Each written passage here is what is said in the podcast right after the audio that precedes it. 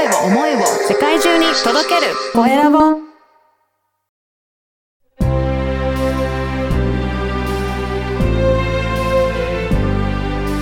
経営者の志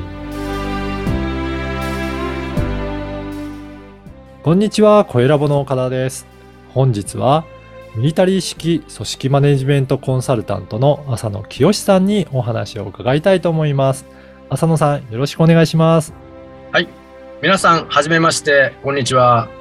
えミリタリー式組織マネジメントコンサルタント兼セミナー研修講師をやっております、浅野清元海上自衛官です。どうぞよろしくお願いします。よろしくお願いします。あの、ミリタリー式組織マネジメントっていうことなんですけど、これはいどういった組織マネジメントになるんでしょうか、えっと、まずですね、あの、私、元海上自衛官ということで、はいミリタリー式というふうにつけたんですが、これだけを聞かれてですね、あの、これって精神教育ですかと。うんうんうん。ートキャンプのようなですね、はい。ことを言うんでこうなんか若い新入社員を集めて、なんかしばきまくるんですかと 言われることあるんですが、あの、はい。決してそうでなくてですね、あの、私は海上自衛隊34年間おりまして、いろんなことやってきますって言ったので、はいそのノウハウをこう提供する、まあ、ロジカルシンキングということおでー、仕組み作りをしていこうということで、いろんなお話だとかご提案をさせていただいております。はい。あの、私も海上自衛隊のこと全然わからないので、はいやっぱり本当に厳しい世界なのかなと思って 思ってたんですけど、これどうなんですけど、組織マネジメントと通じる部分って結構あるんですかね？そうですね。あのーやっぱりこう、トップに指揮官がいて、ボトムがあるという典型的なピラミッド組織なんですけども、その中で、従来はあトップが命令を出して、えー下は絶対服従とうん。いうところでですね、自由度がないという組織であったんですが、最近のそのミリタリーの組織ってどんどん進化していまして、はい。トップはあまり命令だとか指示しないんですね。で、理念だけ、理想だけを出す。はい。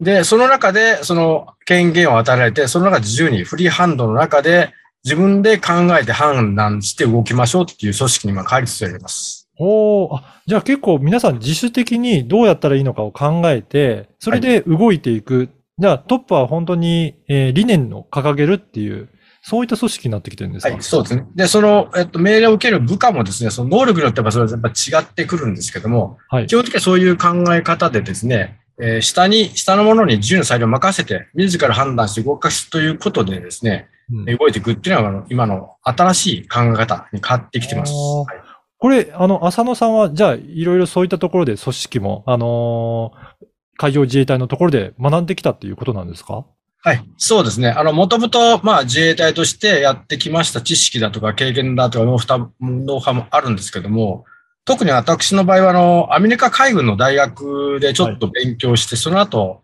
あの、国際課程の教官でちょっと呼ばれたんですよ。はいそ。こでいろいろ教えたり学んだりしたことがありまして、えーどちらかというと、ウェイトとしましては、アメリカ海軍のノウハウをアレンジして提供していくっていう形で今やっています。あ、そうなんですね。はいじゃあ、アメリカでもそういった経験を積んでいかれて、はいで、はいそこと、あと日本の自衛隊でも、えー教えていらっしゃってっていうことで、まあ、両方の経験があるっていうことなんですね。そうですね。えっと、海上自体は、あの、大学を卒業しまして34年間勤めたんですが、はい。まあ、最後のお約6年ぐらいは、まあ、この分野の専門家になりましたので、うんそれをまあ、後輩に教えるということをやってきていました。うんはい。なるほど。そこから、今は、えー、本当独立されて、はい。このビジネスの場に、えーこの組織マネジメントを入れていこうということで、はい。はい。これ、どういった感じで今対応されていらっしゃるんでしょうか？そうですね。あのー基本的に、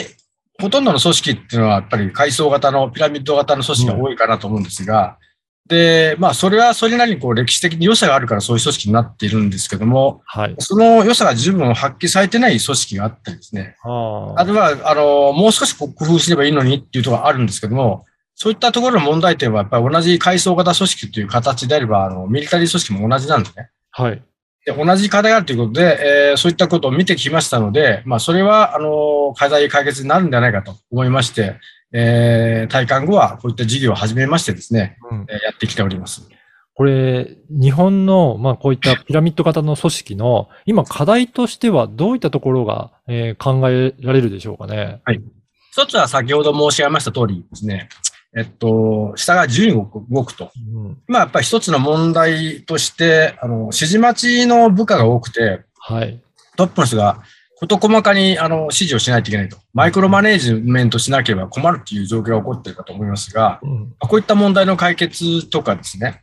あるいはそれのあの原点、やっぱり理念だとか目的をしっかり掲げることなんですが、おそらくいろんな経営者の方っていうのはそういったのを自分でこう頭汗かいて作られたけども、うん。結局それはうまく社内に広がらずに、えー、学に入って社長室に飾ってるという話があると思うんですが、それをいかにこうブレイクダウンして現場とこうリンクさせましょうっていう作り方だと思います。あーそういったことをですね、お話をしています。そうですよね。やっぱり理念掲げても、本当に飾ってあるだけだと、やっぱり役に立たないので、はいいかに現場がそこを浸透していくかっていうところが課題になってくるっていうで、すかね。そうです。はいはい。えーこれ具体的にはどういった方法でその現場の人たちがそこの理念とかを意識するようになってくるんでしょうかね。はい。えっと、一つはその、あの、理念っていうのは大概具体的じゃなくて、こう、抽象的だったり、包括的に書いてますね。うんそれを一つ、こう、なんかあの、ばらしていくっていうかですね、うんうんえブレイクダウンしていって、より具体化して下に落としていくんですよ。はい。で、一番下の現場はそれはもう一つのこう、タスクにして、うんで、それを一人一人やるタスクが積み重なれば理念が達成できますよってツリーの行動にするんですね。おーはい。そんなイメージです。だから組織もツリーになってるので、そのはいタスクもツリーにして、下の、えー実施しているタスクが積み上がっていけば、理念を達成できるようにブレイクダウンしていってるっていうことなんですね。おーやっぱりそのあたりをブレイクダウンするのが、その組織だけではなかなか難しいので、浅野さんが入っていきながらサポートしているっていうことでしょうか、そうですね。あの、どうしてもあの、組織の中の問題っていうのは、その組織の中にいる人ってなかなかあの、分かりづらいと思うんですよ。うん。それはやっぱり第三者の人が客観的な目で見て、うんえ知って、それをこう教えてあげることによって、あ気づきがあって、直してことになりますので、うんそういった第三者からのお手伝いということでですね、アプローチをしています。はい。あの、この番組は経営者の志という番組ですので、ぜひ、浅野さんの志についても教えていただけるでしょうか。あ、わかりました。えっと、私はですね、今申し上げました通り、退職後こういった仕事をしていますけども、もともと経営理念っていうのはですね、例えばその戦略だとか戦術という言葉が表しているように、軍事の理論から来てると思われます。さあ、さりながらですね、え軍事の理論すごいこう発達していて、最新はだいぶ変わってきてるんですね。でも最新の理論ってなかなか経営には反映されていないと。まずはそこを私はあの、軍事の最新の理論もこう勉強してきましたので、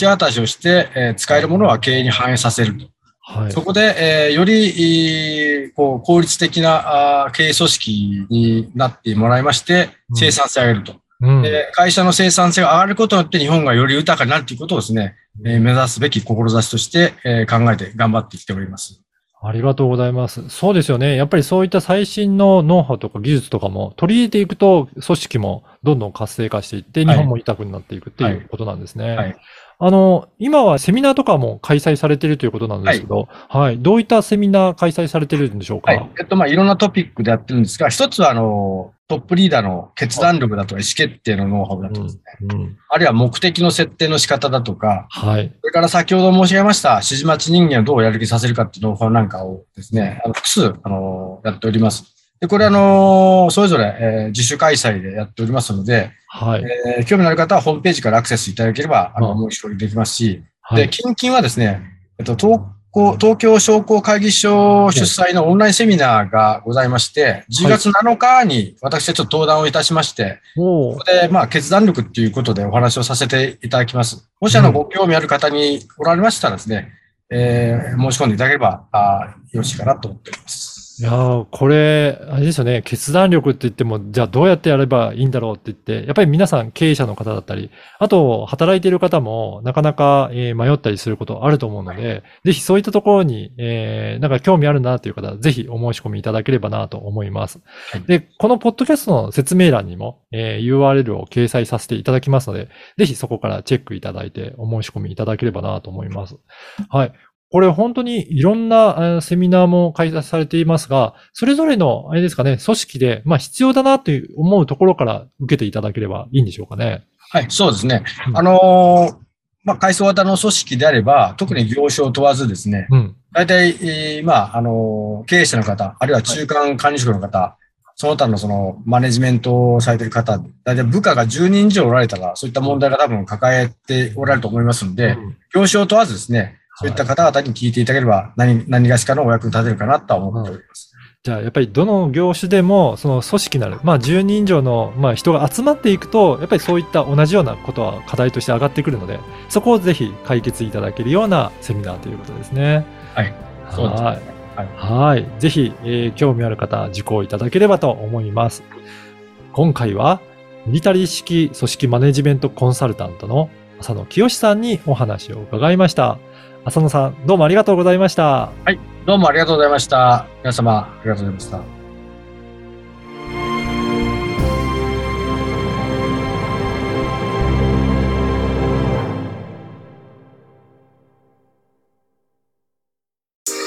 声を思いを世界中に届けるコエラボ